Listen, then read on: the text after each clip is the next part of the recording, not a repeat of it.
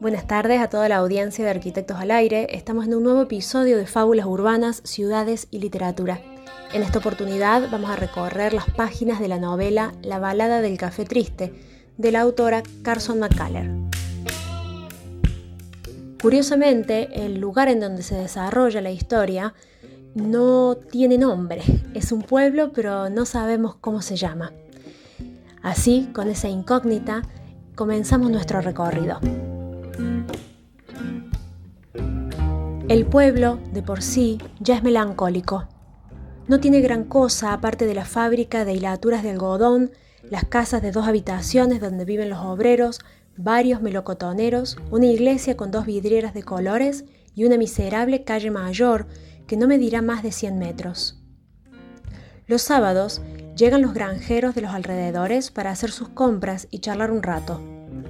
Fuera de eso, el pueblo es solitario, triste, Está como perdido y olvidado del resto del mundo. La estación de ferrocarril más próxima es Society City y las líneas de autobuses Greyhound y White Bus pasan por la carretera de Forks Falls a tres millas de distancia. Los inviernos son cortos y crudos y los veranos blancos de luz y de un calor rabioso. Si se pasa por la calle Mayor en una tarde de agosto, no encuentra uno nada que hacer el edificio más grande, en el centro mismo del pueblo, está cerrado con tablones clavados y se inclina tanto a la derecha que parece que va a derrumbarse de un momento a otro. Es una casa muy vieja. Tiene un aspecto extraño, ruinoso, que en el primer momento no se sabe en qué consiste. De pronto cae uno en la cuenta de que alguna vez, hace mucho tiempo, se pintó el Porsche delantero y la parte de la fachada, pero lo dejaron a medio pintar y un lado de la casa está más oscuro y más sucio que el otro. La casa parece abandonada. Sin embargo, en el segundo piso hay una ventana que no está trancada.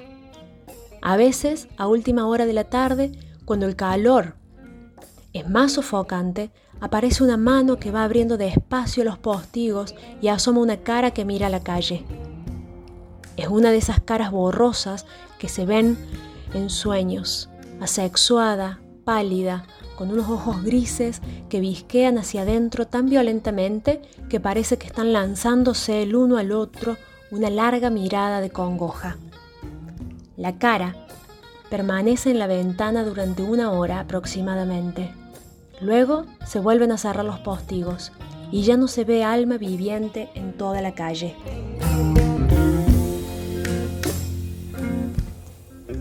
Esas tardes de agosto Después de subir y bajar por la calle, ya no sabe uno qué hacer.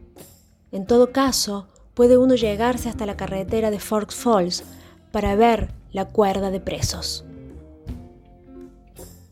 Y lo cierto es que en este pueblo hubo una vez un café, y esta casa cerrada era distinta de todas las demás, en muchas leguas a la redonda. Había mesas con manteles y servilletas de papel, ventiladores eléctricos con cintas de colores y se celebraban grandes reuniones los sábados por la noche. La dueña del café era Miss Amelia Evans, pero la persona que más contribuía al éxito y a la animación del local era un jorobado, a quien llamaban el primo Lyman. Otra persona ligada a la historia del café era el ex marido de Miss Amelia, un hombre terrible que regresó al pueblo después de cumplir una larga condena en la cárcel causó desastres y volvió a seguir su camino. Ha pasado mucho tiempo. El café está cerrado desde entonces, pero todavía se le recuerda.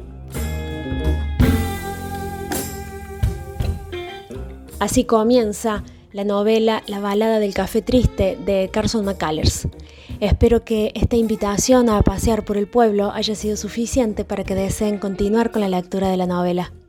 Nos volvemos a encontrar en un próximo episodio de Fábulas Urbanas, Ciudades y Literatura.